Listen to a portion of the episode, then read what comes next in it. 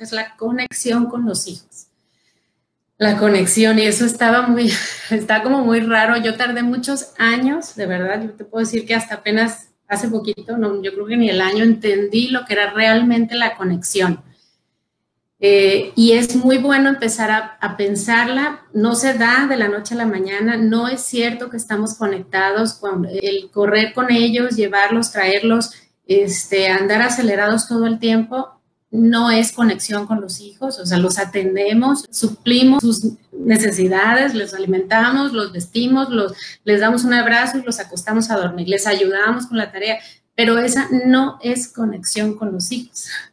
La conexión con los hijos va mucho más allá, va mucho más allá porque para conectar con ellos primero tienes que conectar contigo. Entonces, conectar con nosotros mismos a veces es complicado, por eso no es un proceso que vas a lograr en unos meses o en un año. Entonces, eh, es algo que vas a ir logrando con el tiempo y que tienes que cuidar todos los días porque es muy fácil desconectar otra vez.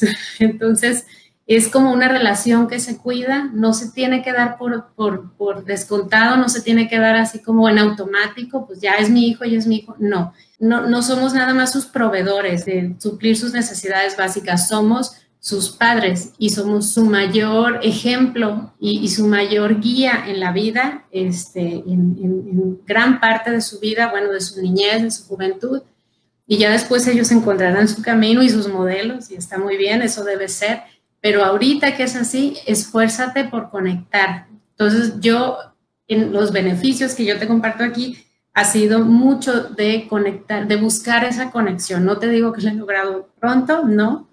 A veces nos desconectamos también, pero estar conectados con ellos quiere decir entenderlos y saber desde dónde ellos están actuando y por qué están actuando de esa forma. Eso va mucho con la crianza consciente. ¿Y qué es la crianza consciente?